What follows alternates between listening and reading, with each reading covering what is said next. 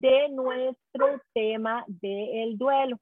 Así que, y hoy eh, el tema es cómo evitar un duelo complicado y el acompañamiento. De eso es lo que nos vamos, nos va a estar platicando Ángela hoy. Así que ustedes ya conocen un poquito acerca de Ángela, eh, la hemos tenido en los dos últimos programas y hoy nos está acompañando. Ella es especialista, consejera, psicóloga en esta área del duelo y está eh, y tiene la disposición de venir a compartir con nosotras de lo que Dios ha depositado en ella, ¿verdad? Para ayudarnos en nuestro caminar también con asuntos de duelo. Así que, eh, Ángela, el espacio es tuyo. Muchísimas gracias, bienvenidos a todos y a todas. Como siempre es un gusto estar aquí y sobre todo una bendición para mí poder compartir con todos ustedes y espero que pues el día de hoy, eh, así como hemos venido en este tiempo, pues sea de mucho provecho para todos y para todas este tiempo de aprendizaje. Eh, Ingrid, necesito que me pases el host para poder compartir la presentación. Ya te lo paso inmediatamente. Déjame buscarla aquí.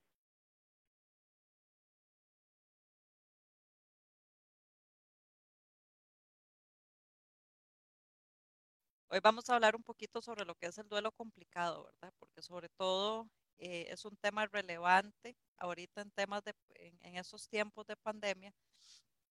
Casi todos los duelos se están catalogando como duelos complicados. ¿verdad? Porque estamos con privación cutánea, que es el que no podemos eh, abrazarnos, el que no podemos reunirnos. Entonces, la mayoría de los duelos, gracias, la mayoría de los duelos se han complicado, muchos porque también no han podido enterrar a sus familiares, sobre todo en, los primeros tiempos de pandemia, como estamos acostumbrados, todavía sigue un poco restringido el aforo. Entonces, el acompañamiento pues ya no es el mismo de antes, ¿verdad? Este, entonces, inclusive las mismas personas que pasan por el COVID, aunque no, no tengan, eh, vamos a ver, aunque no, no, tengan que ir al hospital este, y no se compliquen tanto, son personas que tienen que ser aisladas, ¿verdad? Ya eso por sí trae también un duelo. Como hemos estado hablando en programas anteriores, el duelo no es solo por muerte, el duelo es cualquier pérdida que nos traiga un dolor emocional, en el cual tengamos que entrar en un proceso. Este, en otros, en el programa anterior hablamos un poquito de los tipos de duelos que hay, bueno, son muchísimos, eh, pero hablamos como de los más eh, básicos, que igual vamos a profundizar también más adelante.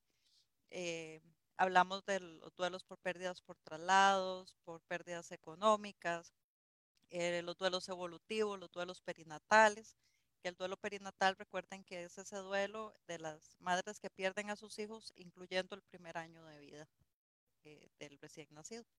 Entonces, hoy vamos a ver con lo que... Ángela, antes de que arranquemos, tenemos tres preguntas siempre aquí en el chat.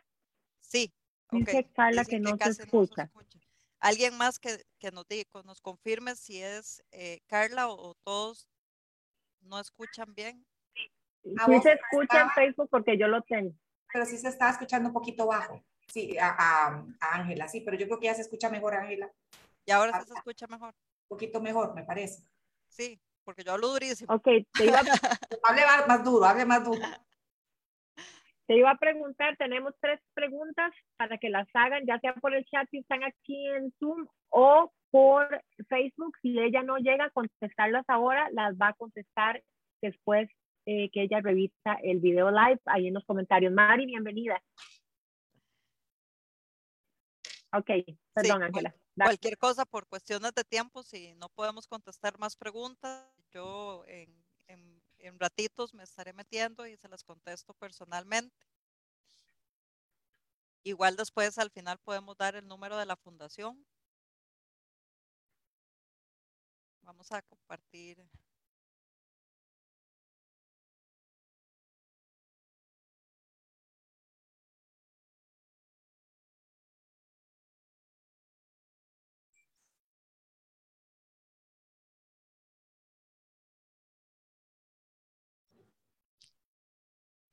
Entonces vamos a hablar un poco de las restricciones que hemos tenido sobre la normalidad de lo que podría ser un duelo, ¿verdad? Tenemos el, lo que les decía ahora, el no poder abrazarnos, que eso se llama el, el, no poder tocarnos, abrazarnos, eso se llama privación cutánea. No tenemos ese primer grupo de apoyo en las velas. Bueno, algo que yo les había comentado es que de por sí, desde, desde la vela, todo el proceso del duelo culturalmente lo llevamos mal. ¿Verdad? Las velas aquí, este, tenemos como cierta estructura de cómo lo hacemos sin tomar en cuenta muchas necesidades del doliente en ese momento. Por ejemplo, yo ya les había comentado que cuando, pero es para la gente que también se nos va uniendo, que cuando hay gente que tal vez ya sabe que trabajo en esto, me llaman desde el primer momento de la vela y se les va dando la guía a las personas cercanas de cómo llevar este proceso desde el inicio, que hace una gran diferencia. Permítanme un segundo que tengo el WhatsApp conectado. Voy a quitarlo para que no les esté sonando. Listo. Eh, la cantidad de personas está restringida. Entonces, este, al haber privación cutánea y estar la cantidad de gente restringida, más la restricción vehicular, ya el acompañamiento no es el mismo, ¿verdad? Antes estábamos muy acompañados en ese primer grupo de apoyo que teníamos. Si es fallecido por COVID o, o con COVID, este, porque no siempre eh, la causa de muerte es COVID, eh, no se puede ver al familiar, ¿verdad? Esto ha sido un evento bastante traumático eh, de lo que he estado yo tratando en pacientes, porque no es solo el hecho, o sea, tienen que ir a reconocer el cuerpo a través de un vidrio en la morgue del hospital, se les está entregando al familiar en bolsas selladas negras, ¿verdad? Entonces es, ya es traumático el no poder dar la despedida como es o como nosotros queremos, pero también está este tema de que es como eh, feo, ¿verdad? Tener que ver cómo envuelven al familiar y que no se puede ni abrir la tapa. O sea, no se puede dar esa despedida como muchas veces estamos acostumbrados.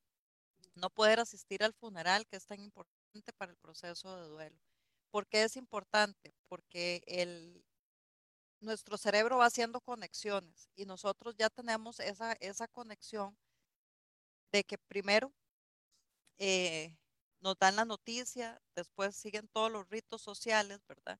Que es eh, el, ir a la vela, después a la misa, en el caso de los católicos, o a la misma vela que llegue el pastor o como la familia lo disponga.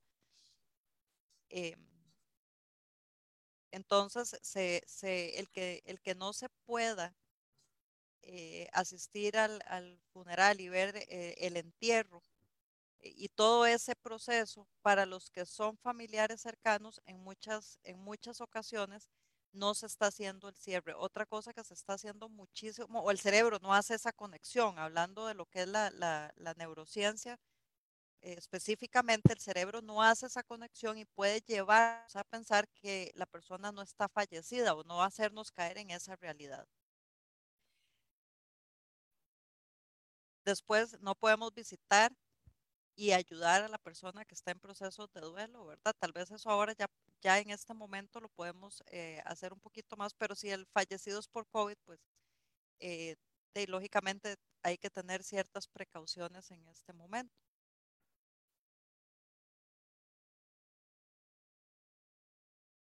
Nada suple el abrazo humano, ¿verdad? Se, hubo un estudio muy famoso en el que se agarró en un orfanato a la mitad de, cierta cantidad de niños. Este, fueron, la mitad eh, estuvieron abrazados, la mitad estuvo con privación cutánea, entonces la mitad que podían ser abrazados, las, las, encargados les los alzaban, se los ponían en el pecho, les daban el chupón, etc. A los simplemente les daban de comer, no tuvieron abrazos eh, y fue un experimento que para mí es muy cruel, eh, la, el 80% de esos niños murieron. Para que veamos la importancia de, del contacto físico. Eh, es de vital importancia que la persona pueda llorar. ¿Verdad? Nosotros, yo les dije en otros programas, las lágrimas tienen el mismo componente químico de las benzodiazepinas, que son los antidepresivos y los ansiolíticos. Entonces es importantísimo, Dios el cuerpo humano lo hizo perfecto. Entonces es importantísimo que no nos privemos de llorar, el proceso para todos es diferente. Puede ser un proceso de, meses, eh, lo normal es un año, año y medio, dos años. Eh, la experiencia que yo tengo es que los que empiezan la terapia desde el inicio, el proceso es de un año. ¿Por qué se dice un año? O de dos años, porque empezamos a pasar los primeros de todo, ¿verdad? La primera Navidad, el primer cumpleaños, que estamos hablando por muerte.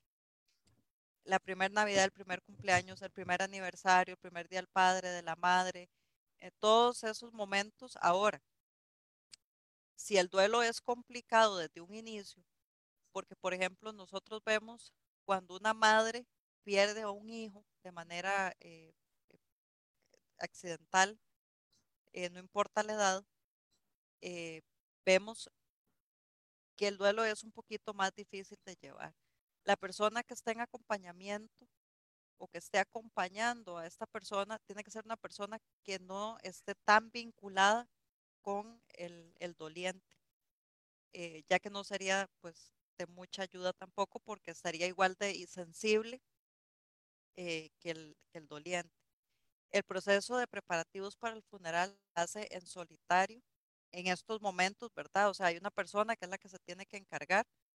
Eh, creo que ya lo han ampliado un poquito más, pero por lo general es una persona la que se tiene que encargar eh, o delegar, pero es como que está recayendo en una sola persona.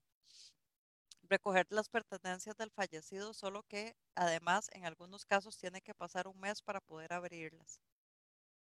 ¿verdad? Eh, en los casos de los fallecidos por COVID. No se les permite y en muchos casos no se les están entregando como ropa y ese tipo de cosas, sino solo artículos de valor. No podemos enfocarnos en la pérdida por circunstancias especiales, manteniéndonos en un estado de alerta. Cuando nosotros no podemos enfocarnos eh, en la pérdida, porque hay alguna otra circunstancia, nuestro cerebro vive en un estado de alerta.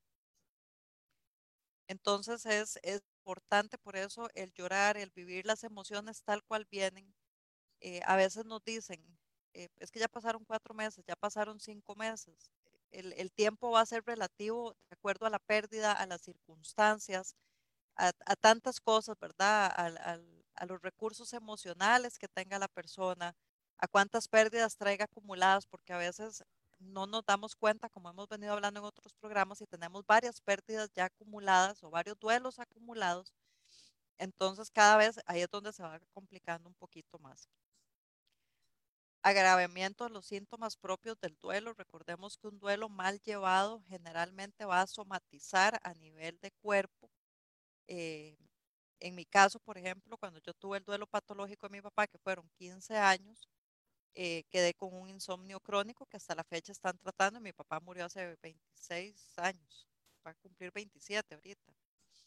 Genera sentimientos de culpa de los normales dentro del proceso de duelo. El proceso de duelo siempre trae eh, culpas. Eh, pueden ser culpas que sean reales, pueden ser culpas autoimpuestas o pueden ser culpas que los demás hacen recaer sobre nosotros dentro del proceso de duelo, una de las primeras cosas a tratar son la culpa. Siempre es de las primeras cosas a tratar. No saber cómo fueron las condiciones de nuestro ser querido en el hospital y en esos últimos momentos, eso está agravando muchísimo, ¿verdad? La gente no sabe y nadie les da una explicación. Eh, y se ven, se ven casos muy, muy duros. O sea, clínicamente estamos viendo casos muy, muy, pero extremos. Ahora vamos a entrar a, lo que es un duelo complicado o cómo se puede generar en estos momentos un duelo complicado. Eh, el que nos informen por teléfono el fallecimiento, ¿verdad? Antes se nos llamaba y se nos decía, eh, su familiar está agonizando, venga a despedirse. Ahora, como no podemos ir a los hospitales, entonces eh, les dicen por teléfono, eh, su familiar falleció, pase a la morgue a identificar el cuerpo, ¿verdad? Una sola persona. el no poder acompañar al fallecido en esos últimos momentos, ¿verdad? Tenemos culturalmente muy arraigado el que el estar cerca de nuestro familiar cuando está falleciendo. Entonces, eh, es importante eh, para nosotros es importante siempre estar como cerca de ese ser eh, que, está en sus últimos momentos. Y ahora eso, si están hospitalizados, se nos está privando. Y no solo por COVID, realmente se nos está eh, prohibiendo en cualquier eh, enfermedad porque este, está muy restringido el acceso a hospitales. Quedamos con esa sensación de que murieron solos. Algunas personas no pueden ver al fallecido. Vuelvo, insisto, es, es necesario eh, ver todo el proceso eh, para que el cerebro vaya haciendo las conexiones correctas y entendamos. Por ejemplo, a mí me dicen, ¿qué pasa con los niños? ¿Verdad? Es un tema que nos han preguntado. ¿Qué pasa con los niños? Los niños a partir de los nueve años tienen la misma capacidad que un adulto de llevar el proceso de duelo. Los que lo queremos proteger somos nosotros, pero los niños tienen esa capacidad a veces aún mayor que nosotros. Eh, y ah, la muerte al final es algo natural. Entonces, tenemos que enseñarles a ver la muerte desde niños como algo natural. Ahí les estamos dando recursos emocionales a los niños. Más bien los estamos fortaleciendo. ¿Verdad? Y a, a quitarles ese miedo a la muerte, que es lo que nos hace muchas veces que el duelo sea complicado, ese miedo que le tenemos constante a la muerte. El solo, eh, yo cuando digo que me especializo en duelo me dicen, ay, qué feo. Y, y, para mí es, es, es muy bonito porque puedo ayudar desde no solo de mi conocimiento, sino de mi experiencia, de todas las pérdidas que he tenido, como les he comentado, son casi todas, eh, de todas las pérdidas, ¿verdad? Desde hijos hasta viudez, mi papá, que fue un duelo, el, mi primer duelo patológico, he sido el único patológico, pero fue bastante complicado. Este, Y si, hubiera tenido, lo que pasa es que, bueno, mis pérdidas empezaron ya grandes. Sin embargo, tenía los recursos emocionales, pero el duelo se complicó aún así. Entonces, es importante que nosotros con los niños seamos muy claros, porque ellos tienen la capacidad de entender. Y eh, el hacer esas conexiones, yo he tenido casos en que tal vez murió papá cuando el niño tenía siete años, se le escondió completamente y papá se fue de viaje, he llegado a oír casos así, y cuando cumplen 21 años sale ese duelo eh, muy complicado que puede llevar hasta tres años de terapia, que para mí no es lo normal. ¿Verdad? o sea, es, como un, es como un duelo atrasado eso, Ángela. un duelo retardado, correcto, o inhibido. Tiene los dos términos. Mm. Eh, claro, porque, porque no les hablamos con claridad y ellos tienen la capacidad de entender. Después de los nueve años, antes de los nueve años también tienen la capacidad, solo que les damos y se los demostramos en un lenguaje diferente. ¿Verdad? Como yo les he dicho, yo no, no trato a niños menores de 12 años o de, sí, de 12 años con temas de duelo, sino que instruyo a los papás cómo se lo trabajan. Porque sí soy respetuosa de cómo le habla cada padre a su hijo y cómo se lo quiere explicar. Entonces yo instruyo a los papás para que le trabajen el duelo a sus niños no poder asistir a la vela es como, vuelvo a lo mismo, no hacer esas conexiones neuronales de, de ok, vi al, al, fallecido, no poder estar en el entierro. Estas circunstancias añaden más dolor al proceso, no solo más dolor, sino que en algunos casos inclusive hasta culpa. ¿Qué recomendaciones se dan en estos casos? En caso del entierro, pasarlo de forma virtual, si toda la familia inmediata está de acuerdo. Forma virtual, no estoy hablando para que la gente no se asuste de que tenemos que hacer un Facebook Live, Podemos encargar una persona que lo haga por Zoom, alguien que no, es, que no esté tan cercano, que sea un amigo de la familia, por decir algo, que no esté tan involucrado, que sea el encargado de hacer esto. Hacer un grupo de WhatsApp temporal para que podamos saber cómo estamos. Porque no podemos tampoco estar de casa en casa. En estos momentos creo que todavía no es ni siquiera prudente, ¿verdad? A estas alturas. Entonces, por lo menos hacer un WhatsApp temporal en que se pueda saber o que, que puedan expresar sus emociones y sus sentimientos. escribir una carta al fallecido, lo que es terapia narrativa, siempre funciona muy bien. Escribir un email a los familiares expresando su dolor o acompañamiento. Yo siempre he creído que no es bueno estar como todo el tiempo como llamando y estando como encima de las personas, porque las personas necesitan también su espacio, ¿verdad? Entramos en ciertas etapas y en ciertos momentos del proceso ¿verdad? Que dentro de la depresión viene un periodo de aislamiento, viene un periodo de, desgano. Eh, entonces, muchas veces la persona no quiere estar contestando el teléfono o estar contestando mensajes y ese tiempo también hay que respetar. Hacer videollamadas con el consentimiento del doliente. Ok, a veces, ahora la virtualidad creemos que nos lo permite todo, ¿verdad? Entonces, a veces, a mí me llama la atención que hay veces que hay gente que de una vez eh, para hacerme una consulta me hace una videollamada, ¿verdad? Siempre tenemos como que tener esa eh, precaución como de puedo hacerte una videollamada y sobre todo en estos momentos tan delicados eh, para ver si la persona está dispuesta o disponible. En muchos casos presentable. Se pueden reunir virtual para hacer el novenario, en el caso de los católicos, rosarios, según las costumbres de la familia. Este, igual eh, se pueden reunir los que no son católicos, eh, hacer eh, oración unos por otros, ¿verdad? Que es tan necesaria en esos momentos. Hacer,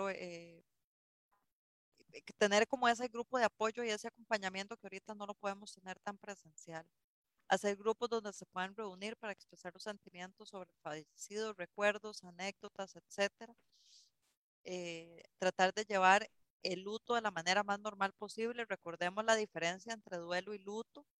El duelo es el proceso de dolor emocional que sigue tras la pérdida de algo o alguien significativo y el luto solo se da por muerte y son los ritos o rituales sociales que hacemos, cómo expresamos de manera con nuestra vestimenta, con un lazo negro en el funeral, esa, esa manifestación externa del dolor. ¿verdad? Porque son palabras que usamos como sinónimos y no son, no son sinónimos. Si se puede o cuando se pueda visitar el cementerio es un paso importante para superar el duelo. En caso de que no hayan podido ir al funeral para que el cerebro haga la conexión. ¿Verdad? Yo, por ejemplo, yo en lo personal no soy amiga de estar yendo al cementerio. Yo el papá de mi hija, ya cuando murió lo enterramos y yo no volví al cementerio, no soy, yo no soy partidario, no es por dolor ni por evitar, ni por, es porque yo creo que ya eh, ahí llegó y ya no está ahí. Pero eso es como muy de cada persona. Hay gente que sí le gusta ir mensualmente, sí, sí. Entonces, y está bien. Está bien siempre y cuando no se salga de lo normal, ¿verdad? No es que ya cuando yo veo que pues una persona va todos los días o algo que se, que se está eh, saliendo un poquito de control, sobre todo ahora con el tema pandemia, es que están cremando a las personas y no las entierran. Eso es terrible. Ahí se complicó el duelo de una vez. El cuerpo hay que enterrarlo. Sea cremados, pónganlo en un árbol, en, los cementerios. Ahora hay muchas formas de hacerlo. Si se crema el cuerpo, siempre hay que enterrarlo. Yo inclusive recomiendo no dejarse cenizas. Sin embargo, eso también es una decisión personal, pero entierre el cuerpo. Por lo menos la mayor cantidad que haya un entierro. Es importante que exista esa conexión para que no se complique el duelo. Si nosotros ¿Y por qué, Ángela? Porque la Exactamente por qué. Porque la impresión que da es que la persona sigue ahí. Ok. No, hay un cierre. no nos enfrentamos a ese primer cierre. Entonces es, yo paso y veo la urnita y aquí está. No, la persona ya no está, aunque esté en una urnita, ya la persona no está, pero es que el cerebro, el cerebro nos juega muchas pasadas, ¿verdad? El cerebro es una máquina eh, impresionante. Ángela, bueno, eso en caso de que la persona haya querido, la familia decida cremar, lo ideal entonces es cremar y irles a lanzar en algún lado, que hagan lo que quieran juntos, etcétera. Eso es lo ideal. Yo recomiendo el proceso normal que es enterrar. Pero verás que, bueno, perdón, pero digamos, eh, hay gente, yo conozco gente que no quiere pasar ni por el cementerio porque le recuerda y llora porque está pasando que ahí está. Me explico, y eso lo tengo gente muy cercana a mí que, Sí, eso se llama eh, negación. ¿Verdad? Es un mecanismo de defensa que se llama negación. ¿Por qué? Porque volvemos a lo mismo. Tenemos una cultura tan equivocada de lo que es el duelo, ¿verdad? Y también de, ahí me atrevería a decir que hasta una esperanza de, de vida eterna. ¿verdad? Porque esto acaba aquí en esta, para nosotros en el plano terrenal, ¿verdad? Pero esto sigue en el plano espiritual.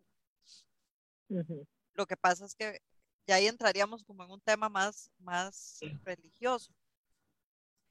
Pero eh, el problema es ese, ¿verdad? Que, eh, ¿por, qué, ¿Por qué no queremos ir al cementerio? Porque nos representa dolor. ¿Por qué no vamos a terapia? Porque nos representa dolor.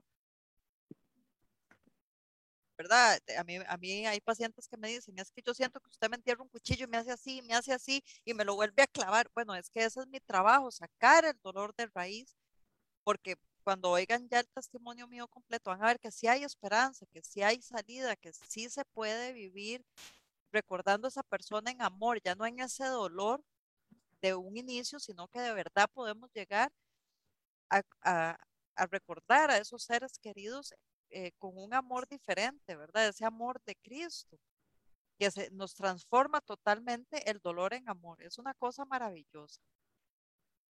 Hacer grupos donde, ah, bueno, habíamos... Si se puede evitar, ok, ya entonces ya la habíamos visto.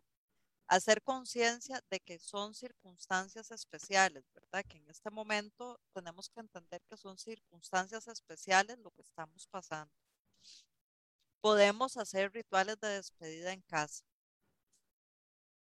¿Verdad? Este, cosas simbólicas como eh, hacer una carta y enterrarla, soltar globos eh, con algún significado especial. Solo que ahí sí hay que tener, eh, porque igual el cerebro está haciendo una conexión de despedida. Entonces tenemos que ir a un lugar donde sepamos que el globo, por ejemplo, no se va a quedar pegado y lo vemos hasta que el globo se nos pierda de vista. Entonces sí es muy importante como que el globo no se nos quede atascado. Entonces si hacemos un ritual de esos, tenemos que tener ciertas, eh, ciertos parámetros, ¿verdad? Hacer una ceremonia presencial eh, cuando las medidas estén totalmente levantadas, es porque el aforo va a ser muy grande. Terapias familiares de duelo e individuales Vamos, voy a aclarar aquí. Terapias familiares, individuales y grupos de apoyo son tres cosas totalmente diferentes. Siempre es importante la terapia individual. ¿Por qué? Porque habíamos hablado que, la, que cada uno lleva el duelo de manera diferente, aunque la persona que haya fallecido sea la misma. Entonces, es importante ayudar a, las personas de acuerdo a sus necesidades porque las necesidades no van a ser las mismas. Entonces, la terapia familiar va a ser buena, viene siendo similar a un grupo de apoyo, pero uno no reemplaza, ninguno reemplaza la terapia individual. Y el, el duelo, yo creo que es de esos, de esos procesos que siempre necesitan un acompañamiento de, un, de una persona que sepa también de procesos de duelo. Reconocer los sentimientos de dolor no nos gusta, vuelvo a lo mismo, no nos gusta sentir ese dolor, ese vacío de cuando hay un fallecimiento. Entonces levantamos unos mecanismos de defensa que en consulta yo me quedo impactada de ver cómo las personas levantan esos mecanismos de defensa totalmente contraproducentes y a veces me llevan varias sesiones poder bajar, ¿verdad? Y hay casos que son todavía más resistentes. Ángela, ¿y puedes dar como que como un ejemplo, ¿qué es eso? Como que, ¿qué, es eso? ¿Qué son esos sentimientos? ¿Qué es eso? Para tener una idea como de... ¿Qué son que los sentimientos de dolor? Sí, eso que decís que tenés en terapia varios, o sea, varias cosas que se manifiestan en terapia como... Bloqueos, por ejemplo. Este, voy a ocuparme todo el tiempo que pueda para no pensar. Voy a evitar hablar con fulano, mengano o sutano para no eh, sentir dolor y que no me pregunten.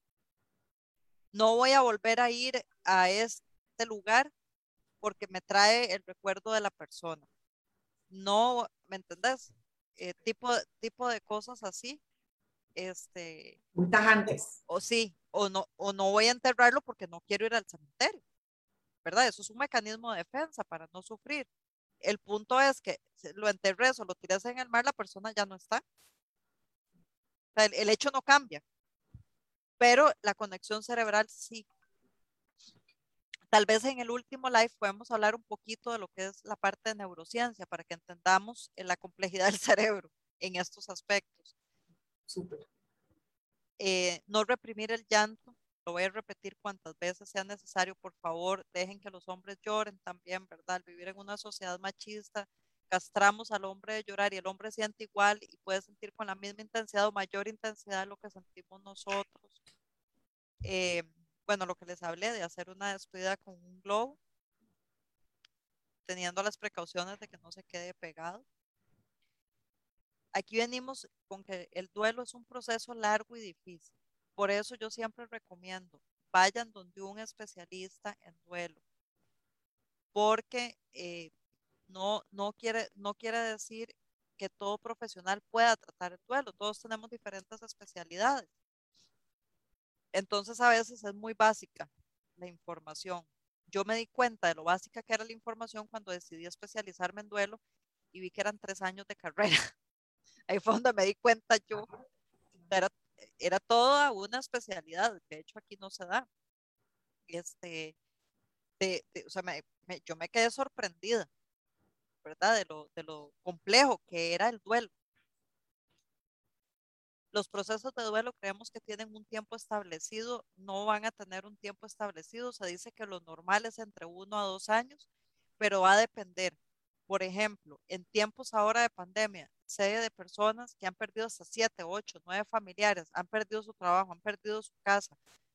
Ya ahí yo no puedo decirles que en un año se va a hacer magia, ¿verdad? Hay que a ver y, porque hay, hay, recaídas, están contempladas de tres a cinco recaídas en todo proceso de duelo.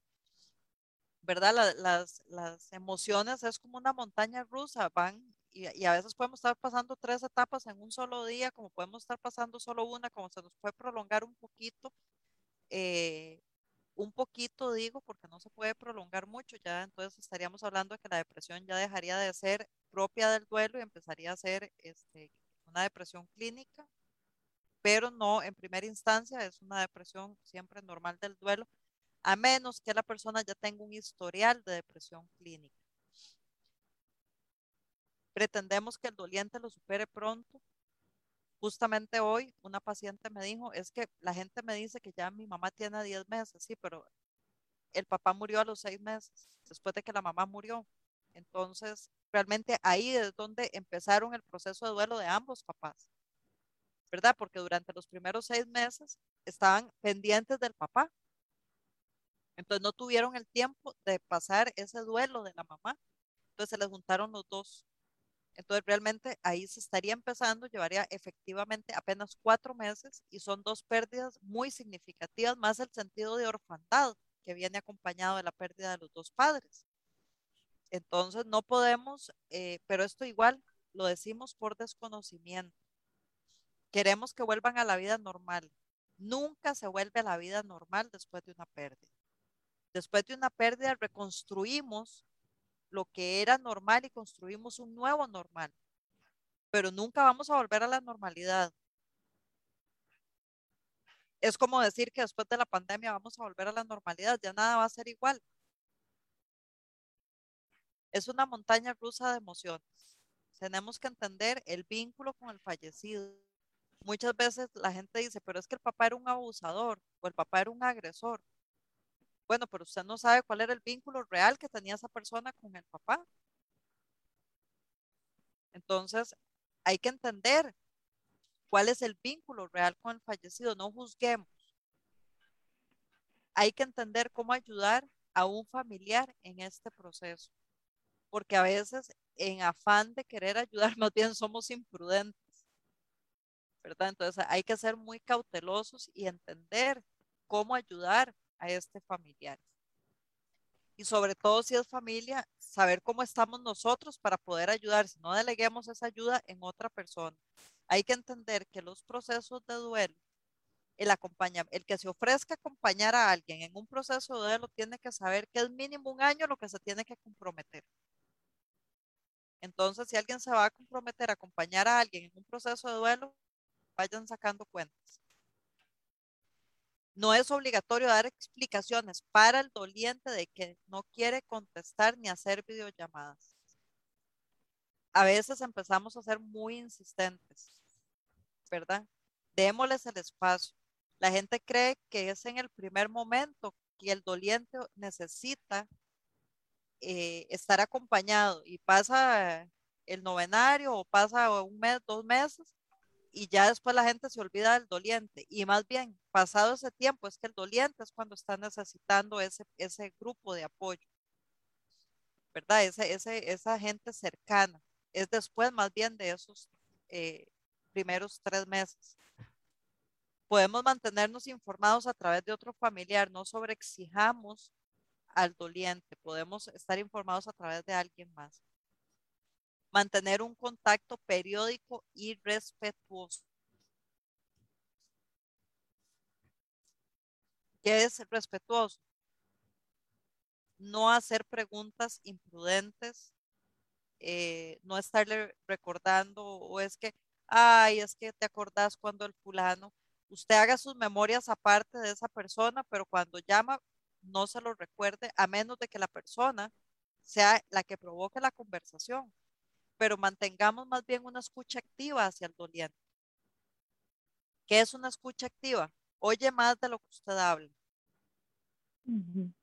Que se sienta realmente escuchado. Eso ayuda muchísimo. Eso es lo que se hace en terapia. O sea, nosotros los terapeutas intervenimos un 80%, eh, un 20%, el 80% es del paciente. Porque a eso llegan a hablar. Entonces, tenemos que mantener una escucha activa. Cuatro tareas que podemos hacer sobre el duelo. Hay muchas, ¿verdad? Pero aquí vamos a ver cuatro. Aceptar la realidad de la pérdida. En los primeros momentos siempre hay sentimientos de incredulidad, generalmente se resuelven en poco tiempo. Esto es lo que sería la etapa, la primera etapa, que es la de negación o shock, le llaman algunos. Esta primera eh, etapa es donde se puede presentar eso. Ya lo que se complica es cuando esa etapa se prolonga por más de un día o dos días. Ahí es donde entramos ya eh, en problemas. Trabajar las emociones y el dolor de la pérdida, tanto el dolor emocional como físico. No evitar lo que sentimos, no evitar ocupándonos, haciendo muchas cosas.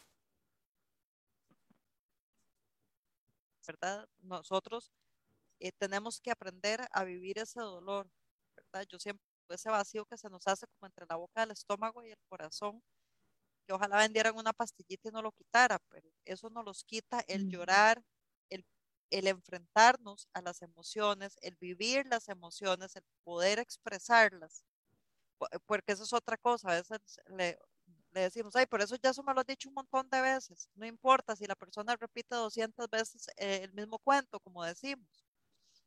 Es lo que la persona necesita en ese momento. Y está expresando sus sentimientos, que lo bueno es expresarlos y no evitarlos. Adaptarse a un medio en el que el fallecido ya no está, va a depender del vínculo con el fallecido. Nosotros tenemos que adaptarnos al medio eh, en el hogar, en donde sea, de que el fallecido ya no está.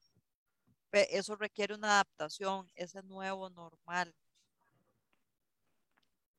Recolocar emocionalmente al fallecido y seguir viviendo, establecer un nuevo normal, vivir tanto los sentimientos positivos como los negativos.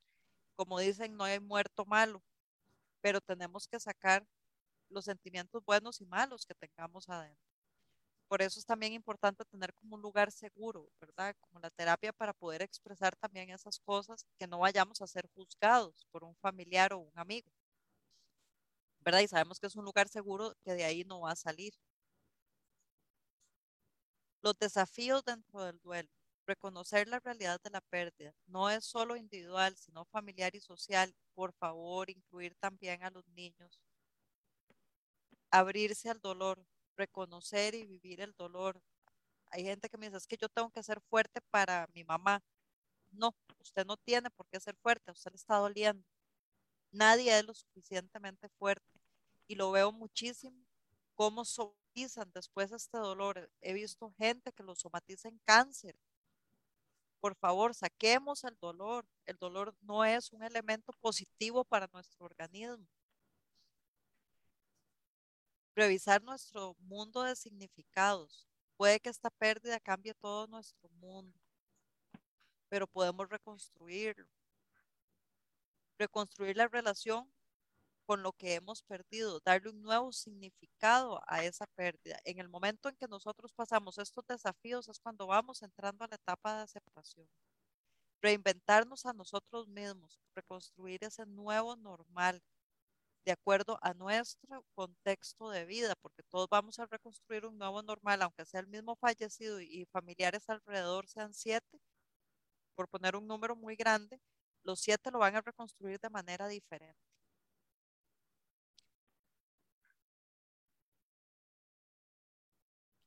Principios generales de un buen acompañamiento familiar, preferiblemente que sea de confianza para el doliente, que no esté tan afectado como el sobreviviente. Poder tolerar la tristeza y el dolor del otro. Si usted se va a poner en el mismo llanto que la otra persona y no va a poder ni hablar, usted no es la persona indicada para acompañar a esa persona. Entonces delegue en alguien más. Prudencia, por favor, prudencia.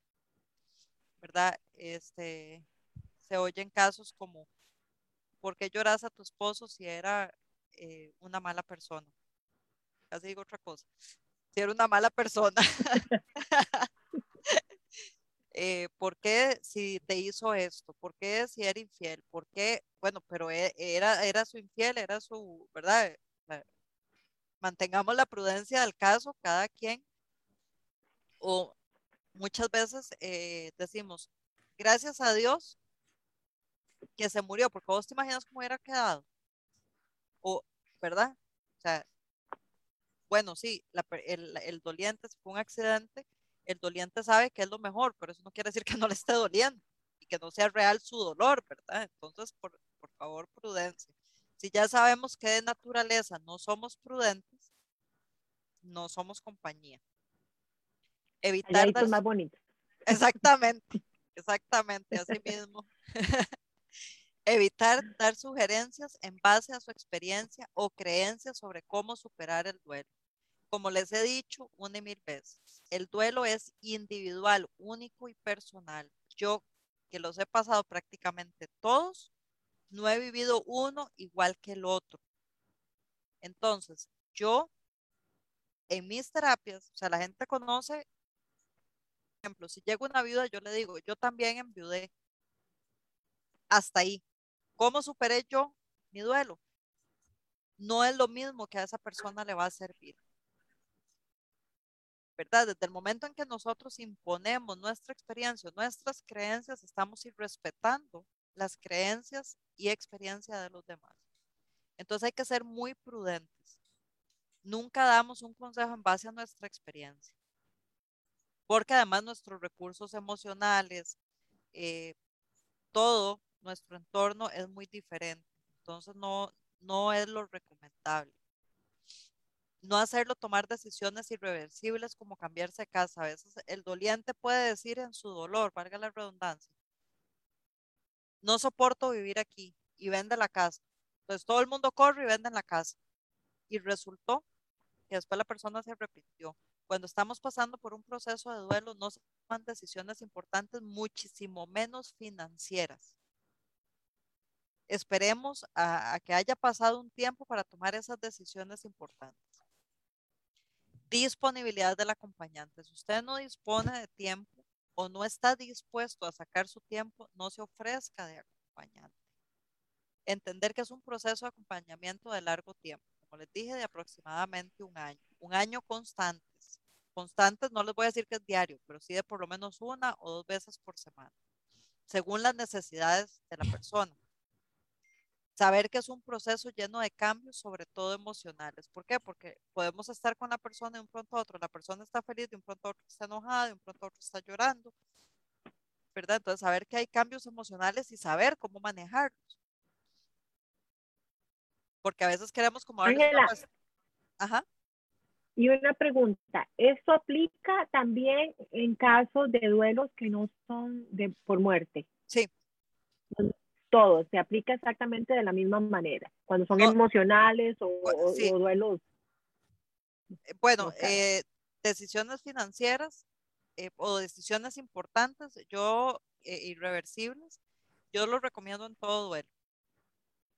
¿Verdad? Este, igual, prácticamente vamos a devolvernos. Sí, en todos ocupamos prácticamente lo mismo. Lo mismo.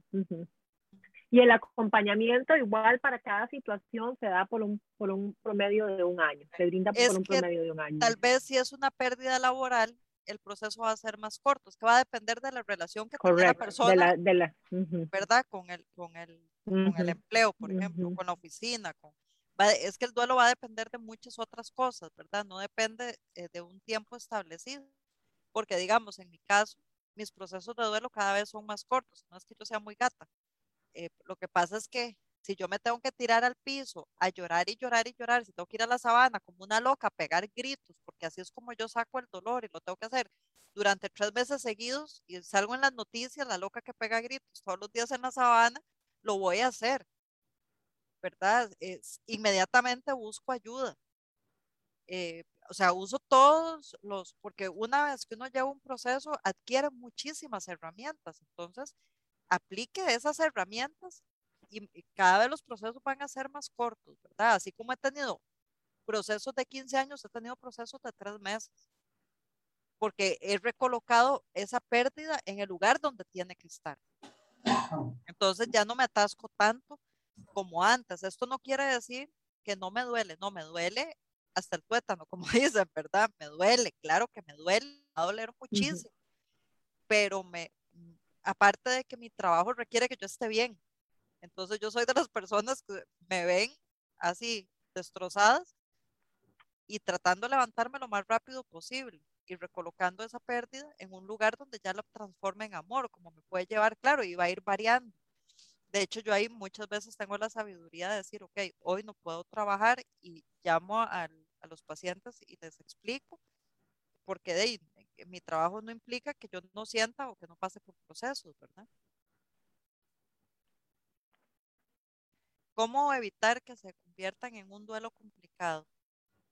Ayudar al doliente a hacer real la pérdida, no levantar mecanismos de defensa como la negación, dejarlo hablar de la pérdida, narrando todos los detalles que el doliente quiera narrar.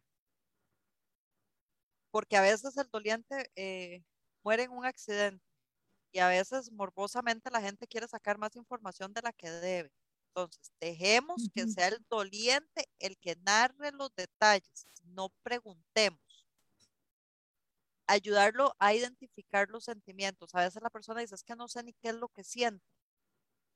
Entonces, por medio de preguntas, vamos ayudándole a identificar qué es lo que está sintiendo. ¿Cuál es el sentimiento o cuál es la emoción?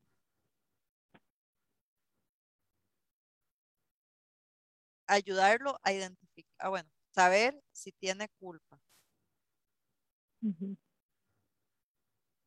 ¿Ok?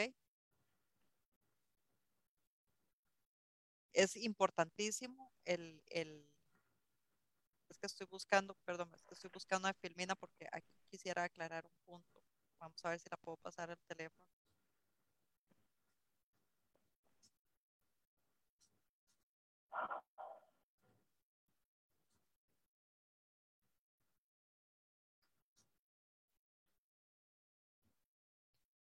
Creo no la pude pasar, pero bueno, ahorita se las explico. Eh, vamos a explicarla de una vez ayudarlo a identificar los sentimientos. Tenemos que entender, es que lo hubiera querido poner como visual.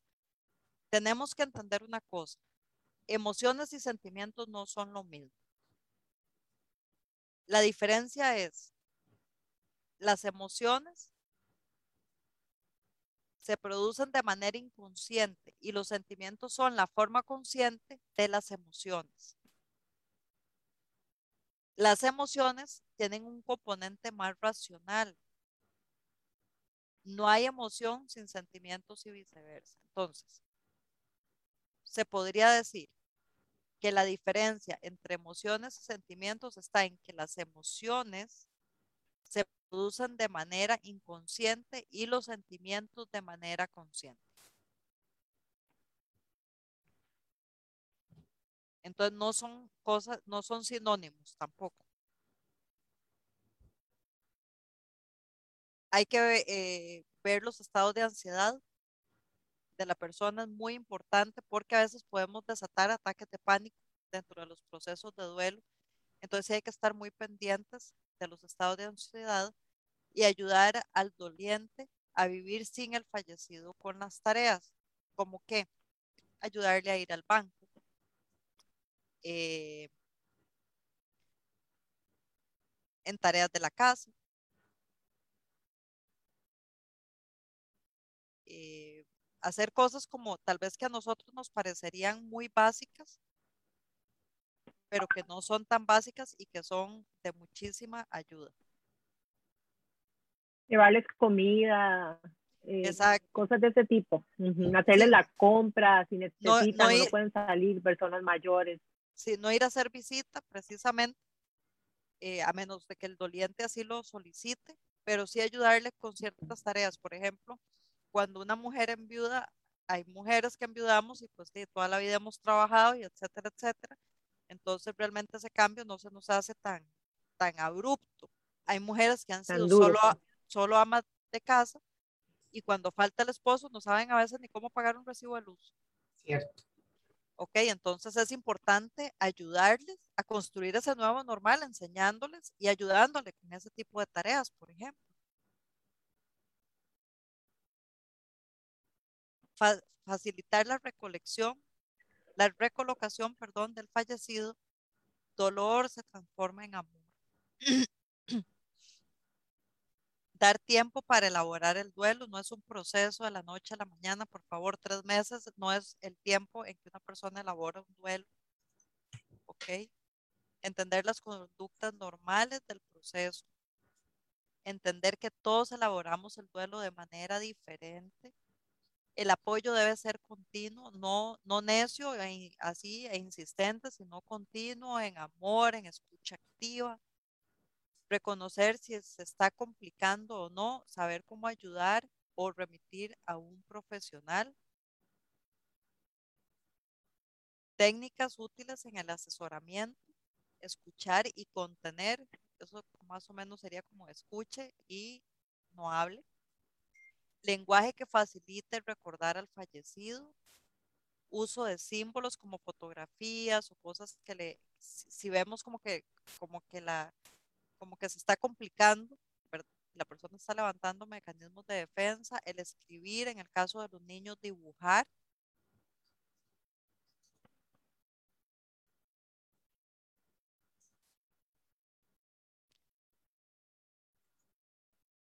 Eso es lo que se requeriría eh, en lo que es el acompañamiento.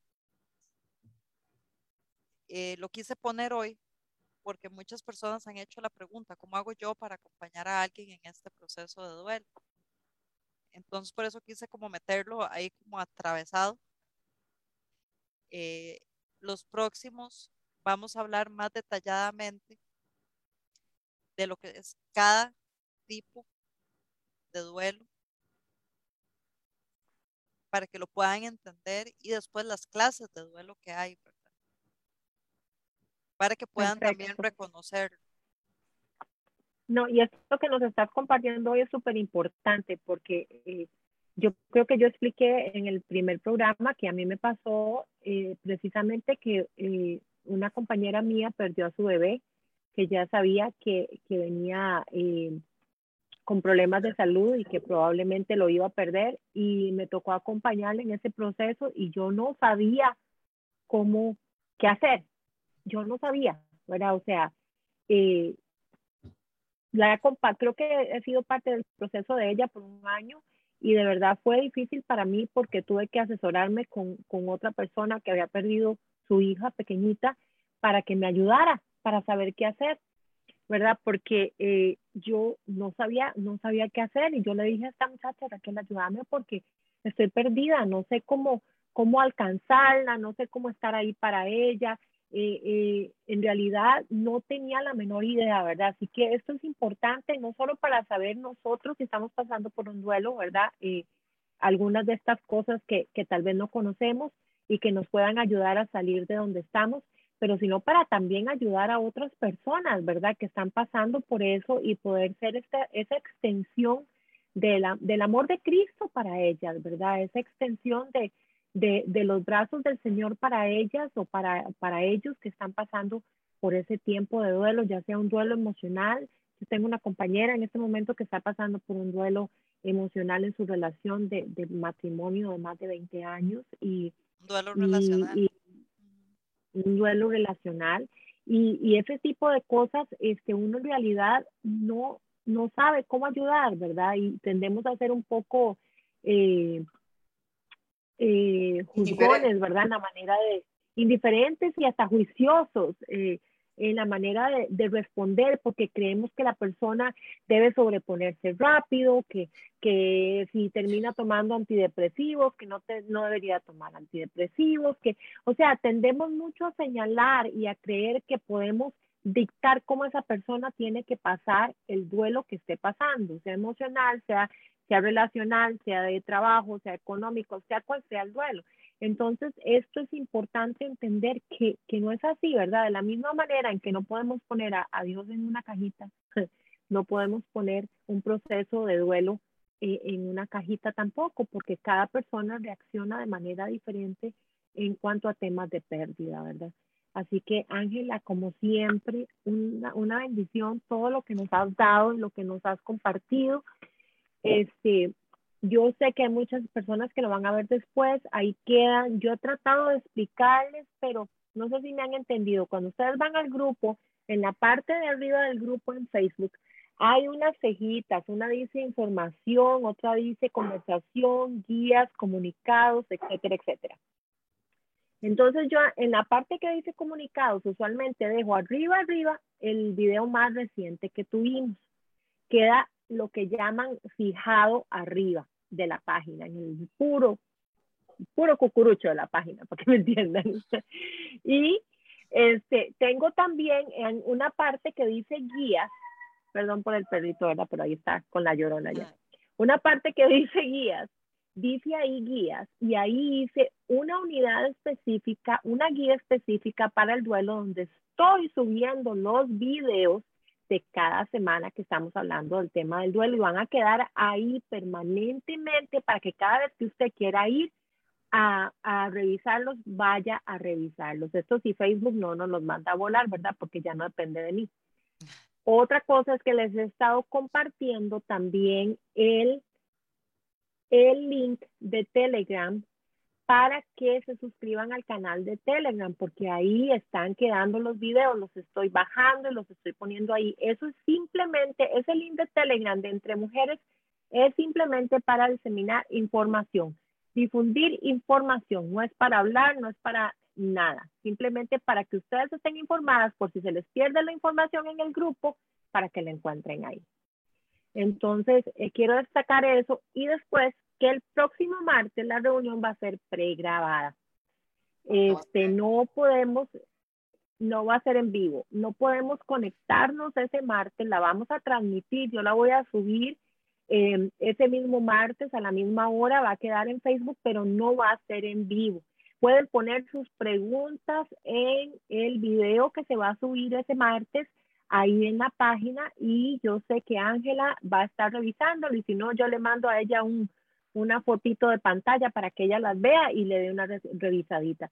Pero este, si tienen preguntas, este es el momento para que las, las pongan ahí, las manden ahí y ella después las revisa. Y recuerden también que vamos a tener un grupo de acompañamiento cuando terminemos con este taller, ¿verdad? Así que las que necesitan un grupo de acompañamiento van a estar las puertas abiertas para eso. Si les interesa, yo les voy a dar... Eh, las direcciones que vamos a seguir para que nos llenen un formulario y les sea parte eh, de usted de ese grupo, que es un grupo completamente privado. Nada se va a transmitir en vivo. Va a ser completamente detrás de, de, eh, de lo que es eh, el Internet. Así que siempre nos conectamos en Zoom o por WhatsApp o por Telegram o por donde sea, pero de una manera privada. ¿Ok? Creo que no se me pasa nada, Ruth. ¿Se me pasa algo? No. No. Ok, dice eh, Carla Fiorella que ella envió un correo al Ministerio de sí. Sí. Sí. Eh, ok. Vamos a ver, ok, los, eh, la persona encargada no trabaja lunes, entonces hoy está empezando a, a contestar correos, entonces me imagino que entre hoy y mañana, les, bueno, ya hoy no, pero mañana me imagino que le estarán contestando si lo mandó el fin de semana. Eh, les repito el número de la fundación. Eh, es Fundación Sarepta. Es, el número es solo WhatsApp. Solo se reciben mensajes de WhatsApp 6127 4464. Y el correo 6127 44 64. 61 27 44 64. Ajá. Por WhatsApp. Okay. Y el correo es ministerio duelo arroba gmail.com.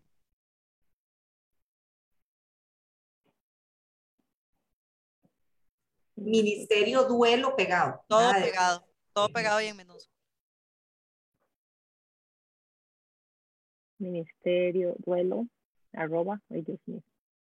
Y recordarles que en el primer grupo de apoyo, eh, porque también para que vean la, privacidad, en el primer grupo, en el primer día del grupo de apoyo es donde yo voy a dar mi testimonio completo. Porque igual el testimonio no lo doy abiertamente. Entonces. Eh, no lo hacen público. No, bueno, sí en público, pero no, no en redes sociales. No en redes sociales, perdón, corrección. Sí. Entonces, este, ese día es el día que, se, que yo doy el testimonio completo y recordar que las personas eh, que inician son las mismas que terminan. Porque un grupo de, ya después de que arrancamos, nadie puede entrar. ¿Por qué? Porque eh, hay un muy mal manejo de lo que son grupos de apoyo.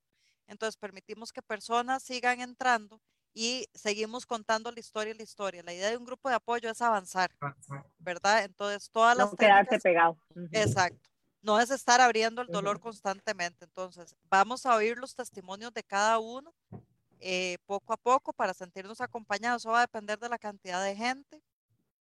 Y después vamos a empezar a trabajar eh, en, en forma grupal pero todos los días vamos a trabajar algo diferente, ¿verdad? Yo no trabajo los grupos de apoyo de que siempre vamos a estar hable y hable y hable y recordando y hablando, no, yo los tengo muy diferentes.